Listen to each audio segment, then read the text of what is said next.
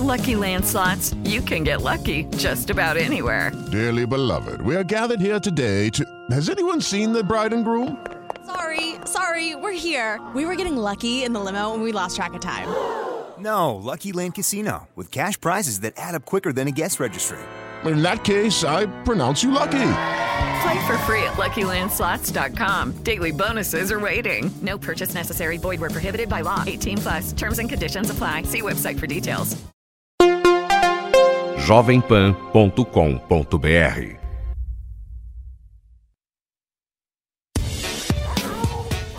Pet na Pan, com Alexandre Rossi. Ajudando você a cuidar melhor do seu bichinho de estimação. Olá, está no ar o Pet na Pan, trazendo dicas e informações para ajudar você a cuidar melhor dos seus bichinhos de estimação. E como é começo de ano, nós vamos fazer uma pequena pausa para recarregar as energias. Enquanto isso, a gente relembra algumas das melhores matérias e entrevistas de 2017. Fique com a gente porque o Pet na Pan está só começando. Pet na Pan, com Alexandre Rossi. Ajudando você a cuidar melhor do seu bichinho de estimação. Mundo Pet. Cientistas da Universidade de Kyoto, no Japão, descobriram que cães e gatos são igualmente inteligentes. Até então, os cães eram colocados em um nível superior por conta da capacidade de lembrar de eventos específicos não recentes. Mas, ao realizar uma bateria de testes com 49 gatos domésticos, os pesquisadores japoneses comprovaram que os felinos também têm a chamada memória episódica. Em um dos procedimentos, os animais conseguiram perceber quais tigelas de ração eles já haviam utilizado e quais eles nem haviam tocado após um intervalo de 15 minutos. E, de acordo com um estudo publicado na revista Behavioral Processes, é bem provável que os gatos sejam capazes de manter essas lembranças por muito mais tempo do que o analisado pelo experimento. Os pesquisadores também afirmam que os felinos podem se equiparar aos cães em outros testes, incluindo responder a gestos, expressões faciais e emoções humanas. Falar sobre inteligência é sempre muito polêmico. E o que se sabe é que existem tipos de inteligência. Inteligências que funcionam melhor para uma situação e outras inteligências que funcionam melhor para outra situação. E gatos e cachorros, eles têm desafios no ambiente que são completamente diferentes. Então é de se esperar que eles tenham inteligências diferentes para coisas diferentes. Né? Então, eu acho complicado a gente falar assim, de uma maneira geral, ah, o cão é mais inteligente, não, o gato é mais inteligente, porque dependendo do teste que se faz, eles vão ter a mesma inteligência, mas dependendo do teste, cão pode ser melhor e dependendo do teste, gato pode ser melhor. E, inclusive, uh, eu li um estudo mostrando que algumas partes do nosso teste de QI né? Ou seja, nosso teste de inteligência feito para ser humano, quando eles aplicam em pombos, algumas partes eles se dão melhor do que a gente. Né? Isso não quer dizer que eles são mais inteligentes, mas para aquele teste, sim, eles têm uma maior aptidão para resolver. Pet na Pan, com Alexandre Rossi. Ajudando você a cuidar melhor do seu bichinho de estimação. A Comissão de Constituição e Justiça da Câmara dos Deputados aprovou recentemente a mudança da natureza jurídica dos animais de coisas para bens móveis. A alteração consta no projeto de lei 3670 de 2015 do Senado. A aprovação foi em caráter conclusivo, mas aguarda a votação de um recurso apresentado pelo deputado Valdir Colato, do PMDB. Para explicar melhor o que muda com esse projeto de lei, eu converso agora com o presidente da Comissão de Proteção e Defesa Animal da OAB São Paulo, Wilson Ricardo Ligeira. Tudo bem, Alexandre? É um prazer estar com você aqui. Ah, um prazer aqui ter a sua presença. Eu queria que você começasse uh, contando para gente o que, que é um bem móvel. Essa não é uma pergunta muito fácil de ser de respondida no ponto de vista de quem não é da área do direito, né? Porque você vê, a, a proposta da lei é que os animais deixem de ser considerados coisas e que passem a ser considerados bens. Mas dentro do direito, os bens são uma categoria das coisas para muitos juristas. Ah, então, tá. eu posso dizer que os animais sempre foram considerados bens, bens móveis no ordenamento jurídico brasileiro, dentro de uma categoria específica chamada semoventes, para diferenciá-los das coisas inanimadas. Então, de certa forma, os animais já são bens. Mas eu estava imaginando então que carro também é, é bem semovente, não? Não, não seria. Não, porque não tem vida Ele não própria. se move né? sozinho. Embora, tá. embora dependa de um condutor, a gente tem essa aparência, ele não tem a vida própria. Só, Ah. os, só os animais seriam os Não, é bens absurdo, semoventes. é, tudo isso é um absurdo. Eu vou já falar minha indignação aqui um pouco, mas já fiquei um pouco menos, porque pelo menos saiu da categoria de carro, ah, skate. Essa né? equiparação de, de coisas, né? A gente tem essa sensação de que coisa é uma mesa, é uma cadeira. E alguns até não conseguem ver a diferença, porque ela tem quatro, quatro pernas também, né? Como se tudo que tivesse quatro pernas eh, tivesse que ser coisa, Sim, não? sim. Mas tem quatro pernas, mas tem sentimentos, né, Alexandre? Tá. Por isso que essa, essa legislação é, vem em boa hora mesmo. Mas a- essa, essa diferença, como eu estava dizendo, talvez ela seja produtiva se a gente entender que a proposta ela partiu de uma ideia de que os bens podem ser podem estar relacionados a direitos sem valor econômico, enquanto que as coisas se restringem às utilidades patrimoniais. É uma ideia de um saudoso jurista chamado Orlando Gomes. E partindo dessa ideia, a proposta eh, intenciona então essa alteração no Código Civil Brasileiro.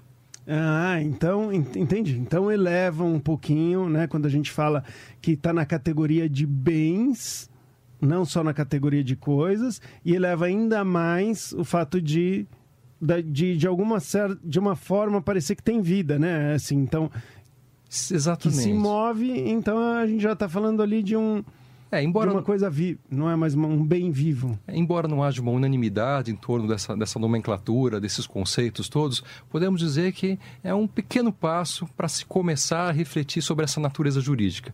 Pelo menos pela própria lei, os animais deixariam de ser coisas, tendo esse, esse nítido caráter patrimonial, para passarem a ter, para ser, passarem a ser considerados bens, eh, distanciados então exclusivamente dessa questão econômica. O que, que essa mudança altera na prática? Você pode dar algum exemplo? Olha, de acordo com a própria justificação do, do projeto de lei que deu origem a essa modificação, ela representaria um avanço que poderia redundar num reconhecimento de que os animais não devem ser tratados como objetos. Isso, na prática, mudaria a própria relação entre ser humano e animal. Nós teremos que, a partir daí, avançar. Certamente, outras modificações leg- legislativas serão importantes para que nós passássemos a trabalhar um pouco mais esse conceito de direitos dos animais. Os objetos não têm direitos, as coisas não têm direitos. Os animais, como seres vivos sencientes, têm direitos. Esses direitos têm, de, de alguma forma, que ser respeitados. E aí nós passaríamos a trabalhar com um outro conceito de dignidade dos animais. Isso é extremamente importante e pode resultar numa mudança de mentalidade da forma como a gente trata um animal doméstico e até mesmo outros tipos de animais. Agora, Alexandre, até onde a gente vai chegar nessa mudança é difícil saber. É um primeiro passo, eu diria, talvez um primeiro passo de uma longa caminhada, e essa nos verdadeiramente aguardar para saber até que ponto nós vamos conseguir avançar nessa área. Como já disse, tem muitos interesses envolvidos aí. Para muitas pessoas, reconhecer a dignidade dos animais significaria reconhecer, por exemplo, que nós não podemos nos alimentar dos animais, que nós não, não podemos explorar os animais, que os animais não devem ser utilizados para consumo. Essa é uma visão que tem que ser respeitada e talvez algum dia a gente até avance para isso. Mas nesse momento, pelo menos, é, é, um, é, um, é uma situação muito difícil, muito delicada. Então, eu diria que se a gente conseguir avançar um pouquinho mais, um pouquinho mais de respeito, um pouquinho mais de, de tratamento digno, um, um pouco menos de sofrimento, talvez a gente já tenha caminhado signi- significativamente. Não, muito interessante. E, e tem uma, uma outra divisão que eu acho que seria interessante, né, que a ciência não consegue, né, não conseguiu fazer um, uma divisão muito clara dos animais que sofrem e dos animais que não sofrem. Porque as pessoas, quando pensam em animais, logo pensam em, em, em um cachorro ou uma gatinho, vaca que seja né, para alimentação, alguma coisa. Mas não, não, não se lembram ou acabam não pensando que o mosquito é um animal também, a pulga, né? Os parasitas intestinais que a gente dá vermífugo. Exatamente. Até né? onde vai essa ciência, né? Até Ex onde eles são capazes de sentir dor, sofrimento, algo difícil de se, de se identificar. É difícil, né? E, e tem se avançado, mas a gente não tem uma resposta muito concreta e nem aonde para isso, né? Então, por exemplo, insetos ainda, é, eu não tenho, já tenho, já tenho visto alguns estudos mostrando emoção em abelha, mas isso, isso não, não quer dizer que elas sofrem. É super complicado toda essa toda essa, essa lógica, né? Mas peixes já já tem muitos pesquisadores que estão colocando ali que tem todo. Uh, acreditam que realmente os peixes já sofrem, por exemplo. E, e, dentro desses movimentos de libertação animal, realmente se defende isso, né? Que todos os animais deveriam receber uh, igualdade de direitos, deveriam ser tratados com dignidade, mas no direito a gente tem uma dificuldade ainda muito grande em aceitar essa ideia e a legislação realmente caminha a passos muito lentos. Na sua opinião, qual que seria o certo? Como que a gente deveria chamar os animais, especialmente os animais que têm a capacidade de sentir, de sofrer, tem ali a sua vidinha que, uh, na opinião de quem valoriza e gosta dos animais, deveria ser uh, tratado de uma forma diferente? Embora essa alteração ela seja boa no sentido de constituir já um avanço. Uma, toda mudança nessa área de proteção dos animais é uma mudança que tem que ocorrer paulatinamente, com muito cuidado, com muita reflexão, até porque nós temos interesses poderosos envolvidos aí. É, pessoas que eh, comercializam animais, que vivem disso, nós temos animais para consumo humano. Então, toda vez que na, na legislação nós mexemos nesse assunto, nós acabamos mexendo num ponto muito delicado. Talvez até por essa razão é que não se pretendeu uma alteração mais significativa, como algumas legislações de outros países que eu posso dizer que nesse sentido têm sido mais avançadas. Por exemplo, só para citar, citar uh, alguns casos que têm ocorrido. A, legislação francesa, a, do Código Civil francês, foi alterado em 2015, dizendo que os animais são seres vivos dotados de sensibilidade. Este ano, o Código Civil Português foi alterado no mesmo sentido, de que são seres vivos dotados de sensibilidade. Não se utilizou a palavra ciência, mas a palavra sensibilidade. De qualquer forma, já passa bastante essa ideia de que os animais têm sentimentos. Eu diria que uma alteração desse tipo seria muito melhor para nós. Tá, entendi, entendi. Para nós, amantes dos animais, amantes dos né? animais imagino que dificulta quem quem trata os bichos como, sei lá, sem, sem, sem respeito, sem carinho, né? Uh, ah, que, que, então, então, peraí, qual que seria o melhor jeito, então, de chamar os animais na lei? Poderíamos seguir a legislação portuguesa, por exemplo, que classifica essa natureza como sendo de seres vivos dotados de sensibilidade e objeto de proteção jurídica.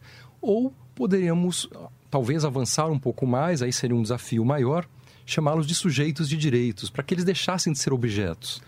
Sujeitos despersonificados, sujeitos sui generis, uma categoria própria que não existe, para diferenciá-los de coisas e de pessoas. Eles não são pessoas, de acordo com a visão majoritária do direito, mas eles não são, não deveriam ser tratados como coisas também. Então se poderia propor uma terceira categoria jurídica, mas isso realmente encontra uma grande resistência por parte de juristas e parlamentares. Ah, entendi.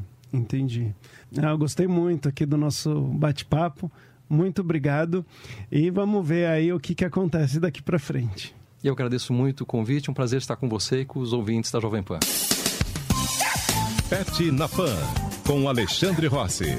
Ajudando você a cuidar melhor do seu bichinho de estimação. Pingos nos Is. Joyce Hasselman, Felipe Moura Brasil, Augusto Nunes colocam os pingos nos is. Os principais assuntos do dia e a melhor análise você encontra na Jovem Pan. De segunda a sexta, a partir das seis da tarde, horário de Brasília. Os pingos nos is de um jeito que você nunca ouviu. O ouvinte conectado participa da programação Jovem Pan pelo WhatsApp 11 931 17 0620. Esse é o WhatsApp da Pan. 11 931 17 0620. É o ouvinte cada vez mais conectado com a Jovem Pan. A democracia se faz com diálogo e se realiza com compromisso. Democracia também é feita com doação e se completa quando existe colaboração. Democracia se faz mesmo é com participação de todos. Venha fazer parte dessa ação. Cadastre-se como mesário voluntário no site do TRE do seu estado. Vem pra urna Eleições 2018. Justiça Eleitoral. E o Corinthians venceu o primeiro clássico deste campeonato paulista. Neste sábado, no estádio Paulo Machado de Carvalho, bateu o São Paulo por 2 a 1. Primeiro gol da partida marcado por Jadson. Brenner, jovem revelação de Cotia, empatou o jogo e depois Balbuena colocou números finais à partida. Terceira vitória seguida do Timão e um público muito bom no Pacaembu. 31.972 pagantes, o maior público até agora deste Paulistão de 2018. Agora a equipe do técnico Fábio Carilli terá uma semana inteira pela frente para se preparar para o próximo jogo. Duelo diante do Novo Horizontino, domingo que vem, fora de casa. Pet na Pan, com Alexandre Rossi. Ajudando você a cuidar melhor do seu bichinho de estimação. Tudo o que você precisa saber sobre o seu cão. Pesquisadores da Universidade Portsmouth, no Reino Unido, descobriram que os cães são mais expressivos quando tem um ser humano olhando para eles. Um estudo publicado recentemente no site da revista Nature revelou que a carinha de cão arrependido não é apenas charme, mas também um recurso de comunicação bem sucedido. Os cientistas do Centro de Cognição Canina da universidade analisaram o comportamento de 24 animais domésticos, de raças e idades diferentes. As expressões foram filmadas em três situações distintas e mapeadas por um programa de inteligência que reconhece os músculos faciais. O primeiro grupo de voluntários olhava na direção do cão enquanto oferecia deliciosos petiscos. Em outra situação, o acompanhante interagia com o cachorro, mas sem usar nenhuma espécie de recompensa extra. E por fim, os voluntários foram aconselhados a dar as costas para os cães, mesmo quando ofereciam petiscos a eles. Em todas as situações, os acompanhantes estavam a um metro de distância do respectivo animal. Os resultados sugeriram que os cachorros se comportam de modo muito mais expressivo quando podem ganhar a atenção dos seres humanos. As alterações em expressões faciais não foram identificadas quando os cães tinham acesso aos petiscos sem poder visualizar o rosto dos voluntários.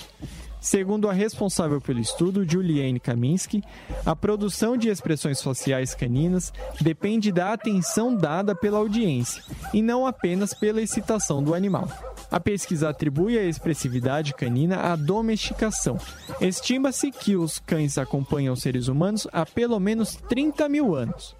E segundo os responsáveis, a pressão por seleção parece ter atuado na habilidade dos cães de se comunicar com os seres humanos. Sem dúvida nenhuma, a gente vê muito cachorro que aprende uh, a, a, fazer cara de coitado quando quer alguma coisa. E aí, quando ele consegue, ele acaba sendo recompensado, né? Ele acaba fazendo mais vezes.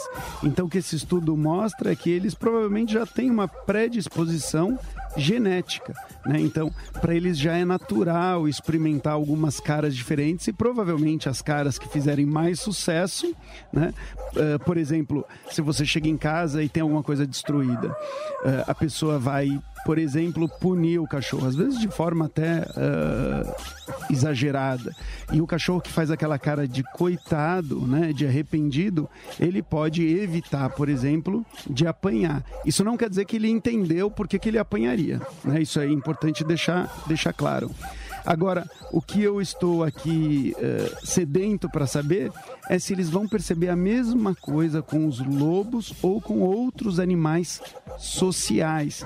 Porque se o lobo tiver um comportamento parecido uh, com que os cães tiveram, aí a gente não pode tanto atrelar como parte da domesticação, e sim de uma espécie social que, quando está tendo, vamos dizer, uma audiência, ela muda mais do que quando não está tendo uma audiência. Ou seja, quando ela come um petisco e um outro membro do grupo dela está olhando, ela se comporta de forma diferente.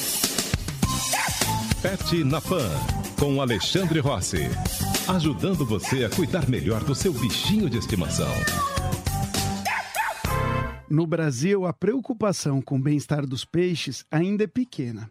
Porém, as evidências anatômicas, fisiológicas e comportamentais indicam que os peixes também podem sentir dor e medo, assim como os demais animais vertebrados. Para discutir essa questão, eu converso agora com a bióloga, especialista em comportamento animal, Caroline Marques Maia. Tudo bem, Carol? Oi, tudo bem, Alexandre, e você? Tudo ótimo. Você é especialista em peixes ou não? Posso dizer assim? Posso dizer que você é ou não? Pode dizer. É mais correto dizer que eu sou mais especialista em comportamento e bem-estar animal e que o meu objeto de estudo tem sido os peixes até então. Ah, ótimo. Falando em peixes, eles, uh, eles são capazes de sentir emoção? Em que ponto que a gente está de saber disso? Os peixes são sim capazes de sentir emoções, principalmente a questão da dor, que é uma questão muito debatida acerca dos peixes, se eles são ou não capazes de sentir a dor. E a gente já sabe que eles têm é, essa percepção, esses receptores, esse aparato anatômico fisiológico capaz de perceber esses estímulos dolorosos do ambiente, que eles são capazes de não só perceber, mas enviar esses estímulos para o cérebro, onde ocorre o processamento da informação e que eles enviam uma resposta de volta, que gera uma reação do peixe a um estímulo doloroso. Então não é só um reflexo, uma reação de um peixe a um estímulo doloroso não é apenas um reflexo, a gente não pode dizer que é uma é, expressão reflexiva. Tá, então, é por... todo um processamento cognitivo. E quando nós temos esse processamento cognitivo e cerebral, provavelmente nós temos um processo de consciência envolvido. E aí, se existe a possibilidade de consciência, existe a possibilidade de sofrimento. Exatamente. O que faz a gente ficar numa situação super complicada quando a gente vê os pesqueiros, como que um, como que você imagina que um peixe se sente na hora que ele é tirado uh, da água e fica, por exemplo, num, num pesqueiro até chegar uh, na praia, né, para ser comercializado, enfim. Ou seja, você está se referindo mais à questão do sufocamento fora da água. Exatamente. Essa questão também é complicada, porque Diferentemente do, dos mamíferos, por exemplo, quando a gente fala em cães e gatos, né, que são os pets mais comuns, embora tenha diversas raças, são apenas duas espécies.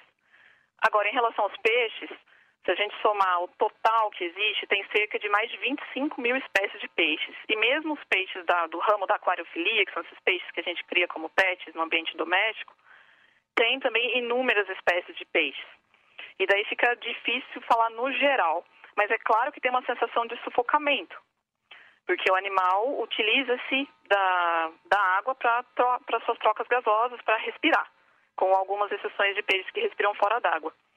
O que varia bastante é o quanto esse animal pode ou não sentir. Por exemplo, por exemplo uma truta arco-íris, ela tem uma necessidade muito alta de oxigênio. Se você tirar da água para fazer algum tipo de medida, de comprimento, você não pode demorar muito, porque se você demorar mais do que um minuto, ela já começa a sentir muito, se enfraquece muito, estressa muito o animal.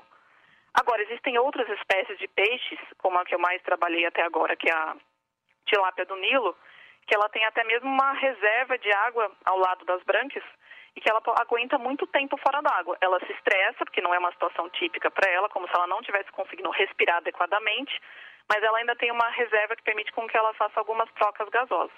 Mas é claro que é uma sensação de sufocamento. Principalmente se a gente for pensar em pesca de larga escala, que eles tiram os animais da, do oceano, do mar, colocam no navio e deixam ali para morrer de sufocamento, muitas vezes. É uma coisa que muito interessante, muito interessante. Uma coisa que sempre me incomodou é, de ver os, os, os, pescadores ali, né? Eles estão pescando uh, os peixes e aí logo que eles pegam o peixe, tiram do anzol e coloca um em cima do outro num lugar assim meio que tem meio que água, mas não tem água e fica lá todo mundo um meio que em cima do outro. Então, eu acho que o que a gente já poderia fazer logo de cara, acho que seria matar esses peixes, já que pegou e que não vai, né, vamos dizer, sacrificar para não prolongar o sofrimento. O que, que você acha disso?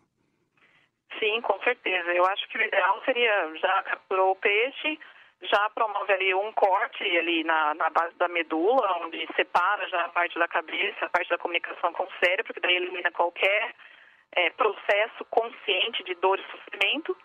E esse animal já então já não está mais é, sentindo conscientemente o que está acontecendo ao seu redor, porque realmente é um, pode ser um problema muito sério.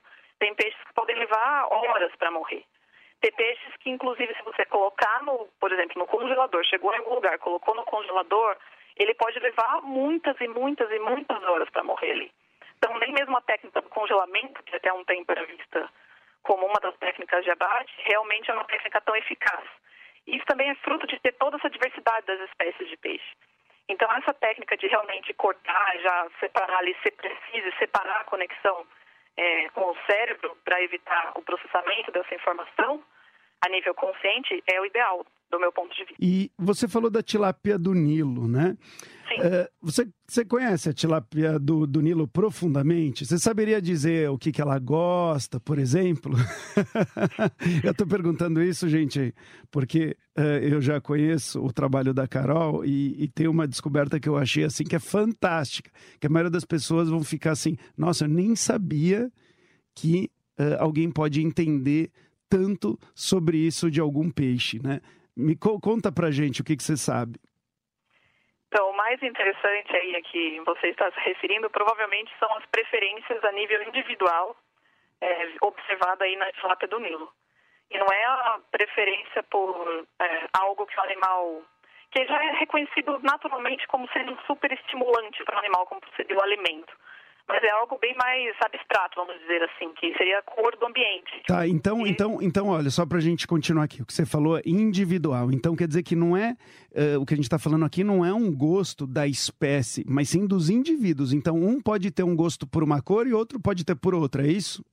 Isso, exatamente. Daí, voltando a pensar nas 25 mil espécies de peixes, e que dentro de cada uma a gente pode ter essas diferenças de preferência a nível individual, isso é muito importante no que diz respeito a pensar em questões de bem-estar dos peixes. E também aí juntando a questão da personalidade individual, que também dentro dos peixes, na tilápia, a gente já sabe que ocorre. Indivíduos que são mais ousados, indivíduos que são mais tímidos e indivíduos que são intermediários, aí num gradiente, gradiente entre os dois extremos. E que cor que eles gostam mais? Então, no caso da tilápia, é, o azul uma cor relevante e o amarelo parece ser uma cor mais evitada. Só que, como eu disse, são preferências bem a nível individual, não dá exatamente para generalizar. Ao contrário da truta, por exemplo, que eu testei nos Estados Unidos. Lá a diferença, a preferência foi bem mais de grupo. As trutas preferiram significativamente o azul escuro em relação às outras cores que estavam disponíveis. Lá eu posso falar em preferência de grupo. Na tilápia do Nilo, parece que a preferência a nível individual é mais forte do que a preferência de grupo. Que, que interessante. E me diz, uh, uma, uma coisa que eu achei muito bacana né, no seu estudo é que mostrou que elas não só têm preferências, mas como elas são mais ou menos determinadas a escolher uma coisa, né? Como uh, elas ficam mais ou menos na dúvida, dependendo da hora do dia. Conta isso pra gente. É, a gente desenvolveu no laboratório do professor Gilson Volpaco, aqui na Unesp de Botucatu, foi um colega meu de laboratório, e ele observou que em relação às escolhas da tilápia do Nilo por substrato, de manhã elas eram mais decididas para escolher o tipo de substrato do que no período da tarde. Então, por ser mais decididas, elas iam num determinado tipo de substrato e permaneciam ali por mais tempo do que variavam as opções de substrato pelos quais elas escolhiam. Então, provavelmente, se a gente tiver que perguntar para uma tilápia que tipo de lugar que ela gosta de ficar, é melhor perguntar para ela tarde, porque de manhã ela está mais confusa?